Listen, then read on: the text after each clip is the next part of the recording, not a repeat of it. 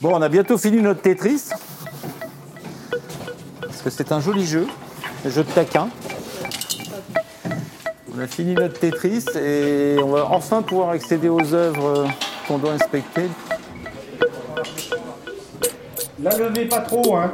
Juste que ce soit décollé du sol, mais que ça bascule pas. Ah, puis celle qui nous intéresse, elle est derrière. C'est l'autre après derrière encore. Le cœur battant du musée d'art contemporain de Lyon, c'est par là. Suivez-nous. Le musée comme vous ne l'avez jamais entendu.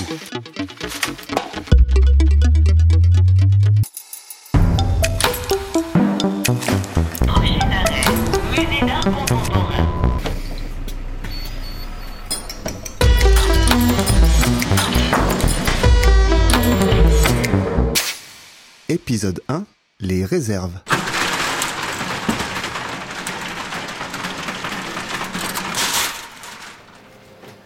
Dans le bâtiment tel qu'il a été conçu euh, ici, euh, il y avait une dimension qui était importante, c'est que le musée est conçu comme une sorte de machine à exposition.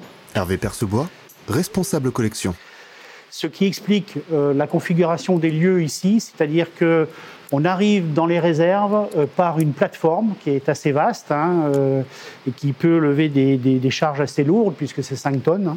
Et on descend directement dans les réserves depuis cette plateforme, mais on peut aussi monter directement dans un étage du musée par le même moyen.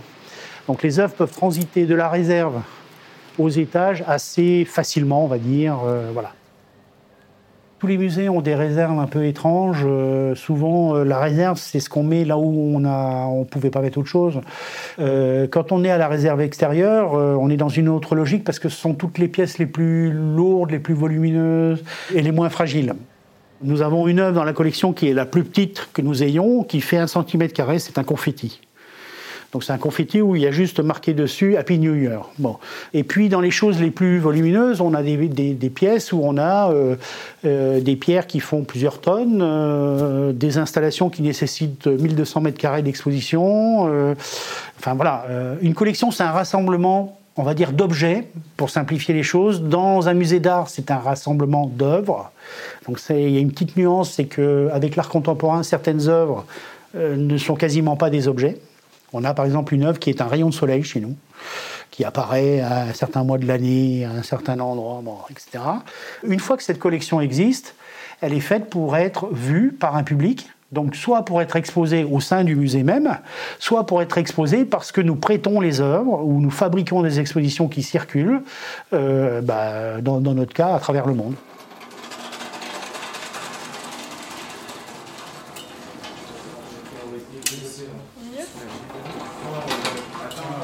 Enzo S'il y a un transpal avec euh, pour le poids, tu sais mesurer le poids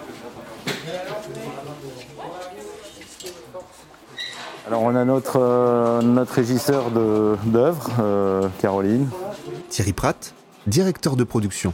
qui, qui est là en fait pour garantir, euh, je dirais, le bon état des œuvres et, euh, et organiser les transports euh, de la chose. Et puis on a deux techniciens de réserve qui sont avec nous là pour manipuler tout ça.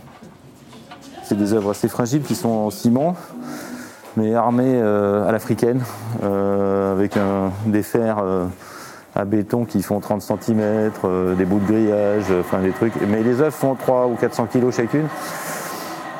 Auquel cas, dans un transport, il faut, vraiment que la pièce soit sanglée, attachée à sa caisse et qu'elle ne bouge pas, qu'elle n'ait pas de, de, de secousses et que ces bétons se fendent. On a eu déjà un accident sur une de ces pièces. Et ceux-là, ils sont autour de 430 kg, donc c'est un peu compliqué. Donc on est obligé euh, de les gruter et de les tenir par, euh, par les sangles. L'exposition, elle a lieu le 7 euh, juin. Caroline Rivollet, régisseuse de collection. Donc en général, les transporteurs, ils mettent euh, toujours un petit peu de marge. Euh, et on m'a contacté pour que ça parte euh, ouais, fin, fin mai, quoi. Donc incessamment sous peu.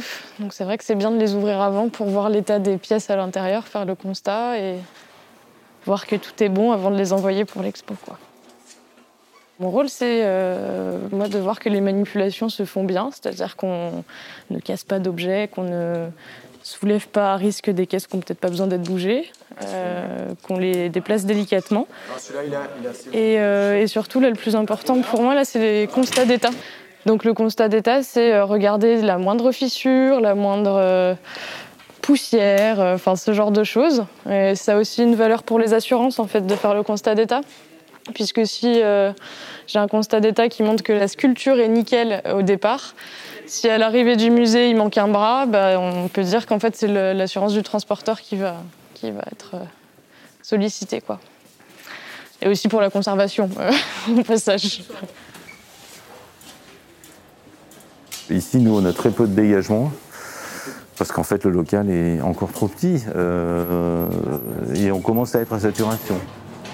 Évidemment que les collections s'agrandissent c'est la vocation d'un musée de, collecter et donc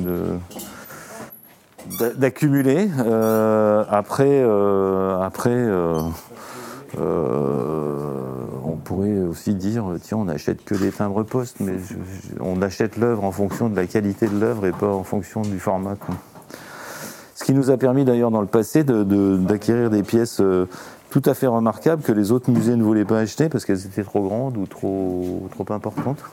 Et que donc euh, les musées euh, n'avaient pas acheté parce qu'ils pensaient pas pouvoir la montrer. La, pièce qui est là avec le, gazon là, Antoine Catala, euh, c'est- tout le troisième étage du musée, c'est-à-dire euh, 500 mètres carrés, euh, un paysage avec des arbres, euh, des collines, euh, du gazon, euh, une, rivière, euh, un étang. euh. bon, je veux dire, c'est- à chaque fois euh, une mise en œuvre euh, importante. C'est quelque chose de complexe. Dans un musée d'art contemporain, beaucoup de choses sont souvent, euh, comment dire, une sorte de rubrique à braque. Alors, ce qui fait que la plupart des œuvres sont en caisse en réalité. Elles sont en caisse soit en raison d'une fragilité qu'on essaye de, protéger, enfin sur laquelle on prend des précautions, soit parce que ce sont des objets euh, composites qui en fait constituent l'œuvre uniquement quand elle est installée et pas quand elle est euh, en réserve stockée. Donc on, stocke des choses euh, qui s'assemblent dans les espaces d'exposition au moment où on présente les œuvres. En fait, si on était dans un schéma de réserve idéale, il faudrait avoir des espaces très spécialisés pour tout ce qui est œuvre graphique, dessin, voire peinture. Et puis il faudrait des espaces au contraire euh, très industriels pour tout ce qui est euh, bah, les gros volumes, les grosses installations avec des éléments euh, métalliques, des pierres, enfin voilà tous les matériaux qu'on peut être amené à utiliser, qui eux craignent moins du point de vue de la conservation en termes de climat. Mais qui euh, bah, nécessitent de- d'avoir de, la place pour les manipuler, d'utiliser des engins mécaniques, euh, etc. Euh, il faudrait avoir les deux. Bon, on n'a pas tout à fait les deux. Normalement, sur euh, chaque caisse, on a des étiquettes qui sont standardisées, c'est-à-dire qu'on reprend les dimensions de la caisse. Et ça, c'est encore utile pour les transporteurs, en fait, parce que quand on organise le transport, il faut qu'on leur dise euh, quelle dimension a la caisse, le poids de la caisse aussi. Donc ça, c'est des informations qu'on note. Et le colisage, c'est-à-dire qu'une œuvre peut être dispersée dans plusieurs caisses, puisque comme on est sur quelque chose de, enfin, sur un- de l'art contemporain, c'est pas forcément des choses euh, des choses standards, entre guillemets, on a des chemins de fer, euh, enfin plein d'éléments d'œuvre. Là, en l'occurrence, c'est assez simple, entre guillemets, parce que c'est des sculptures et elles sont conditionnées dans, dans une seule caisse. Tout à l'heure, je vais euh, prendre en photo toutes les, différentes manipulations, c'est-à-dire que là, l'ouverture de caisse, je vais prendre à l'intérieur le conditionnement de la pièce, c'est-à-dire le, le conditionnement, en fait, c'est euh, l'emballage, euh, si vous préférez, pour qu'en fait les gens qui reçoivent l'œuvre puissent l'emballer exactement comme elle était emballée et, euh, et ensuite faire des photos de, l'état de la pièce en fait pour faire un constat après euh, informatique. Et au musée on a deux régisseurs, on en a une pour la collection du coup qui est euh, moi-même et une pour l'exposition. Donc en fait on est toujours en, en étroite collaboration, c'est-à-dire que là c'est la régisseuse d'exposition d'Orléans qui va réceptionner nos œuvres et qui va faire le même travail que moi mais à l'envers, c'est-à-dire qu'elle va ouvrir les caisses, refaire les mêmes constats. Voilà, c'est un espèce de ping-pong entre régisseurs tout le temps.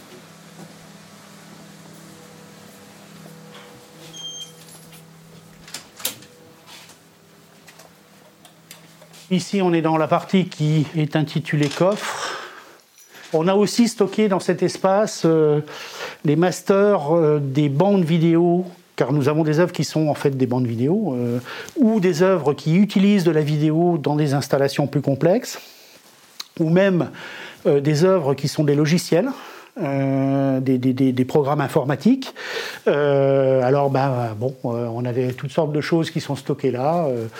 Euh, pour citer des noms d'artistes, mais il bon, il ne s'agit pas non plus de, faire des listes d'artistes à l'infini, mais on a des gens comme euh, Denis Oppenheim, Vito Acconci, euh, Nam euh, bon, etc., qui sont, qui sont stockés là, où on a quelques, quelques masters qui, qui sont stockés. Après, on a des choses qui sont...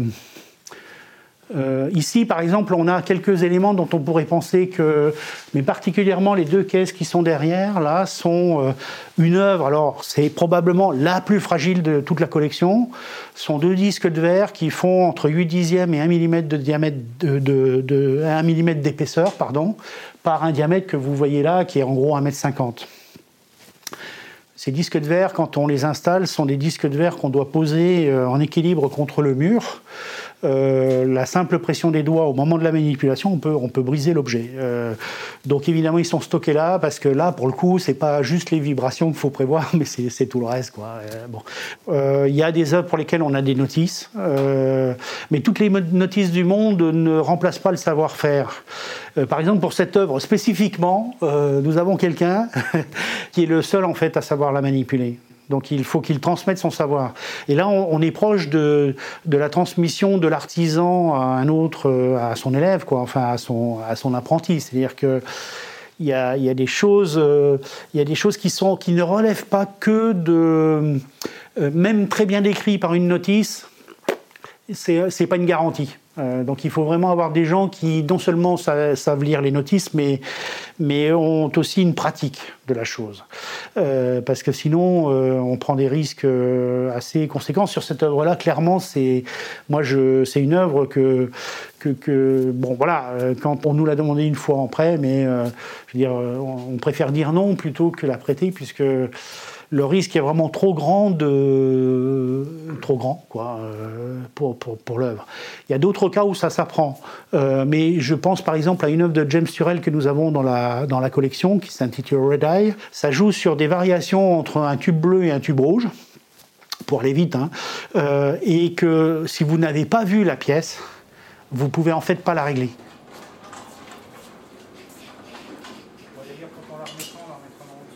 J'ai été pendant euh, 40 ans presque euh, directeur de production et adjoint du directeur. Du coup, j'ai une mémoire des pièces que n'ont pas forcément les jeunes gens qui viennent d'arriver, puisqu'ils n'ont pas vu la construction de ces pièces-là. Je reprends parce qu'on a, a évidemment des fichiers euh, pour la collection qui sont importants. On a des, on a des inventaires avec parfois des descriptifs des pièces et tout ça. Bon, il y a parfois des descriptifs un peu fantaisistes, donc j'ai repris toutes les fiches là. Et puis je continue et puis je fais des fiches euh, un peu plus techniques, un peu plus de, des fiches d'installation et de monstration euh, pour certaines pièces qui sont un peu complexes. J'essaye de garder l'esprit artistique de l'artiste pour les traduire en termes techniques pour, pour un technicien qui va devoir à un moment donné les réaliser ou les remonter. Certains me présentent comme euh, directeur technique, mais je ne suis pas du tout euh, technicien. L'art m'intéresse plus que la technique. La technique est le moyen de montrer l'art correctement.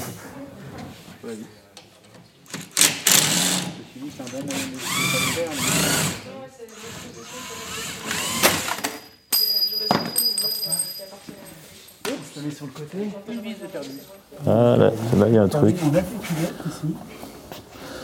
On a de la lumière. Hmm, Ouais, mais elle a été visiblement, il y a eu de la résine là, qui a été remise. Oui, ça a été remis. Enfin, là, elle est en train de. Une retouche à faire. Elle pète, elle pète encore. On a fait une photo quand même des, des pieds, parce que là, il y a un vrai, il y a un vrai souci, il y a de la fente partout. Euh, ce que j'aimerais, c'est que sur l'autre, euh, là-bas, on reprenne les cales qui sont en bas, parce qu'elles sont toutes décalées par rapport à la structure, ce qui, à mon avis, amplifie, euh, amplifie le phénomène.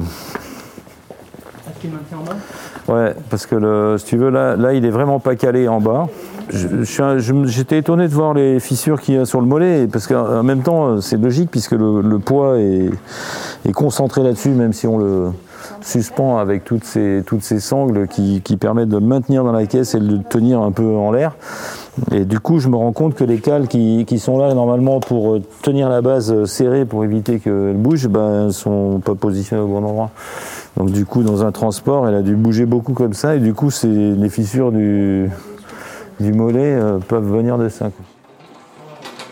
Euh, petite surprise, oui et non, parce qu'apparemment Hervé et Thierry étaient, euh, étaient au courant que- qu'il y avait une possibilité de fissure, notamment sur, sur la base de l'œuvre, puisqu'elle est sanglée à l'intérieur pour pas bouger, puisque pendant le transport, il faut pas qu'elle qu'elle penche d'un côté ou l'autre, forcément, parce que c'est une œuvre en ciment, donc très fragile lourde, donc ça, pose pas mal de complications euh, euh, logistiques. Et donc là, apparemment, vu le sanglage, ça porte beaucoup de poids au niveau du pied, d'où les fissures qui sont euh, apparues avec le temps.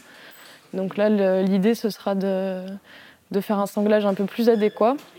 Par exemple, là, on voit que les sangles frottent directement sur la sculpture et c'est vraiment pas bon au niveau de la conservation parce que forcément, ça va écailler un peu de matière. Donc on va, on va rajouter des mousses entourées de Tivec. Euh, parce que chaque, euh, euh, œuvre nécessite un, matériau différent. On peut pas mettre n'importe quoi sur de la mousse, par exemple, c'est très abrasif. C'est pour ça qu'on doit la recouvrir d'un Tivec pour qu'elle soit assez, douce. On va, voir avec un restaurateur. C'est quelques retouches, hein, parce que c'est surtout de la peinture qui est écaillée, à ce que je, peux voir. Il n'y a pas de, grosses fissures qui mettent en danger vraiment l'œuvre dans toute sa structure. Donc, Là, on est, très serré en termes de délai, parce que pour les restaurateurs, euh, en fait, on n'a pas un restaurateur par musée. On a l'habitude de travailler avec, euh, certains restaurateurs, peut-être un peu plus que d'autres, parce qu'il y a, l'habitude, mais on, doit faire appel normalement à trois restaurateurs différents pour faire un appel de marché, en fait, puisqu'on dépend de la ville. Et, euh, suivant la personne qui nous propose la meilleure solution, la plus adaptée, la plus adéquate à l'œuvre, on sélectionne le restaurateur. En fait, une collection, c'est du patrimoine. C'est du patrimoine en train de se constituer quand on parle d'art contemporain, mais c'est du patrimoine. C'est l'i- l'idée qu'on conserve pour transmettre. Avec une problématique spécifique au musée d'art contemporain, c'est que dans certains cas, ce qu'on conserve n'est pas conservable puisque on a par exemple un dessin, alors je ne sais pas dans quelle boîte il est, euh, euh, un dessin de Jean-Pierre Bertrand qui est constitué de citrons et de fraises sur du papier japon. C'est voué, c'est voué à, atteindre un stade de déliquescence extrême. Alors on sait qu'on a gardé des papyrus qui ont plusieurs milliers d'années, hein, euh, donc euh, on sait que certaines feuilles de papier ont traversé 3000 ou 4000 euh, ans d'histoire, donc on- il y a moyen de conserver. Mais voilà, il y a cette idée-là, on essaye de conserver dans la perspective de transmettre, et de transmettre à des fins d'éducation, de, délectation, c'est le terme employé par les textes, d'exposition évidemment, et d'études. Voilà. Les raisons de la collection, c'est ça en fait. hein. C'est euh, acquérir des choses pour constituer de la connaissance d'un côté, et de l'autre côté pour euh, fabriquer des spectacles que seront les expositions. Et, euh, le principe serait de, n'acquérir que des œuvres particulièrement exceptionnelles pour constituer un ensemble qui soit lui-même particulièrement exceptionnel et être capable de fabriquer des spectacles qu'on espère exceptionnel.